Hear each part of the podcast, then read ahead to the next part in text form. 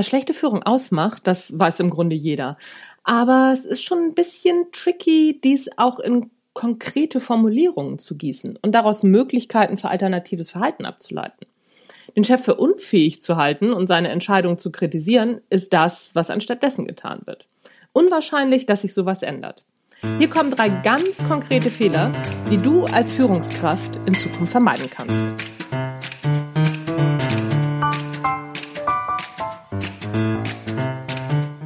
Hallo und herzlich willkommen beim Natch Leadership Podcast. Der Podcast, der dir dabei hilft, der Mensch bzw. die Führungspersönlichkeit zu werden, die du sein willst. Du bekommst innovative Ideen, praktische Tipps, jede Menge Impulse und neueste Informationen aus der Hirnforschung für deinen beruflichen Erfolg und deinen persönlichen Entwicklungsprozess. Mein Name ist Anja Niekerken und ich freue mich, dass du dabei bist.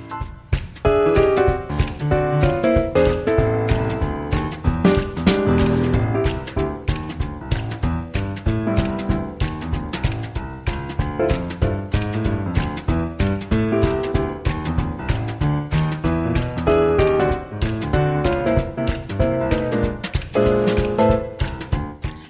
Fehler, die gute Chefs nicht machen.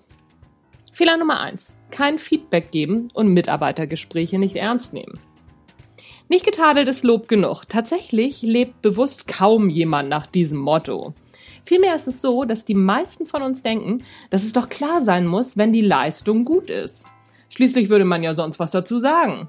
Der Ansatz ist ja im Grunde von der Argumentation her auch richtig. Sprich, faktisch ist alles in Ordnung. Das Problem ist nur, dass wir Dinge erleben müssen. Und etwas, das nicht gesagt wird, beziehungsweise nicht ausgedrückt wird, ist für unser Gehirn auch gar nicht vorhanden. Im Grunde ist es ähnlich wie mit Schatzi zu Hause. Wenn wir nicht immer mal wieder unser grundsätzliches Interesse bekunden, dann wird die Beziehung nicht besser. Im Gegenteil. Und ähnlich wie bei Schatzi müssen wir nicht zwingend ununterbrochen bekunden, wie sehr wir unser Herzblatt doch lieben und wertschätzen. Viele kleine Gesten reichen völlig aus. Okay, im Büro den Abwasch zu übernehmen, ist eher unüblich und bei in der Regel vorhandenen Spülmaschinen ja auch ziemlich überflüssig. Aber morgens als erstes eine gute guten Morgenrunde durch die Abteilung zu drehen, das gilt übrigens nicht nur für Führungskräfte, zeigt schon mal, dass es dir persönlich wichtig ist, in Kontakt zu treten mit deinen Leuten. Wer dann noch zwei, drei Sätze Smalltalk macht, ist noch weiter vorn. Klingt banal, ist es aber nicht. Die meisten Büroangestellten geben in Umfragen an, ihren Chef weniger als einmal pro Woche zu Gesicht zu bekommen. Selbst wenn ich auf Distanz führe, kann ich eine kurze Guten Morgen E-Mail schicken. Der nächste Schritt ist dann tatsächlich Feedback zu geben. Und zwar immer. Nicht nur, wenn es schlecht gelaufen ist. Und nicht nur am Ende, auch zwischendurch. Achtung! Die Frage, wie läuft's, ist kein Feedback. Feedback kommt auf die Antwort auf die Frage. Und mit einem Danke ist es nicht getan. Tatsächlich gibt es bei vielen noch nicht einmal ein Danke für das Update. Echte Natural Leader gehen darüber hinaus und loben einen spezifischen Teil der getanen Arbeit. Keine Angst. Niemand muss zum Schulterklopfer seiner Mitarbeiter mutieren. Es reicht schon, wenn man sich für die vorhandenen Instrumente Zeit nimmt und sich vorbereitet. Zum Beispiel auf das Mitarbeitergespräch. Es ist unglaublich, wie viele Führungskräfte sich zehn Minuten vor dem Mitarbeitergespräch nur kurz den von der Personalabteilung auszufüllenden Bogen durchlesen und diesen dann stumpf abarbeiten.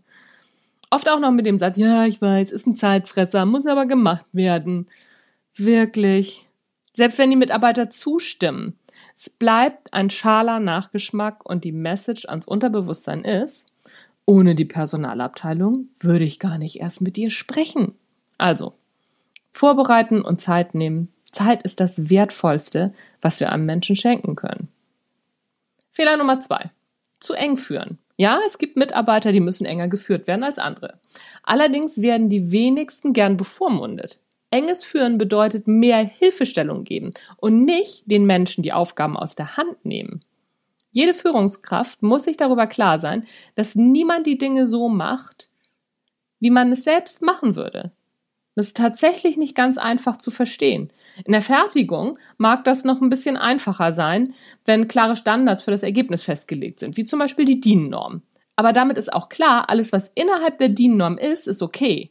Natürlich gibt es auch darüber hinaus noch qualitative Unterschiede, aber Ziel erreicht ist Ziel erreicht. Niemand verlangt von einem Marathonläufer noch drei Kilometer mehr zu laufen, damit Trainer oder Veranstalter zufrieden sind. Viele Chefs verhalten sich aber so. Eltern übrigens auch. Null Fehler im Diktat werden oft damit kommentiert, dass der Nachwuchs ja noch hätte ordentlicher schreiben können. Beim guten Schüler wird bei einer 2 oft gefragt, warum es denn keine 1 geworden ist.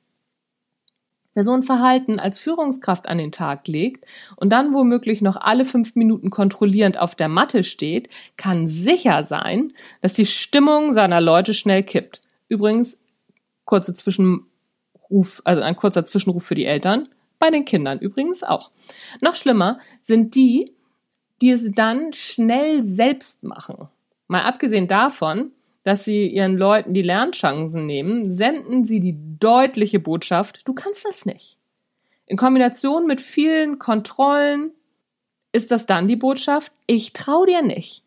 Das ist eine ziemlich unangenehme Mischung. Und leistungsfähiger werden die Leute dadurch nicht. Fehler Nummer drei. Keine Entscheidung treffen. Führung heißt entscheiden. Ich weiß gar nicht, wie oft ich höre, dass Vorgesetzte sich nicht entscheiden.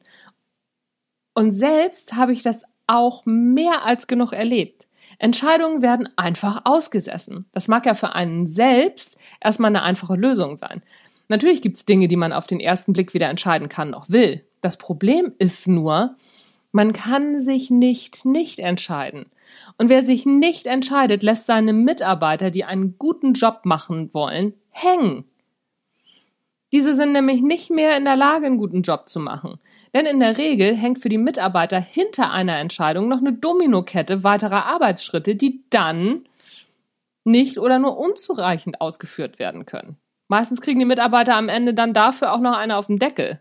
Wenn das nicht frustrierend ist, was dann? Klar gibt's auch Entscheidungen, die man als Führungskraft gerade nicht treffen kann.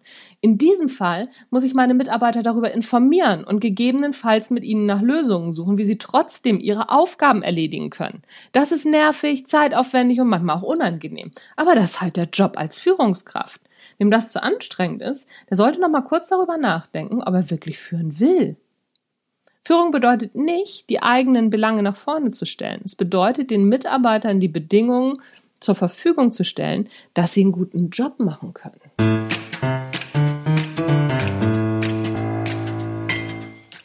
Ja, das war's für heute vom Natural Leadership Podcast. Ich hoffe, es war was für dich dabei. Wenn du Fragen hast, Anregungen oder einfach mir mal schreiben willst, mach das gerne unter info at anja-niekerken.de. Ich freue mich auf deine Rückmeldung. Das war's von mir für heute. Tschüss, bis zum nächsten Mal.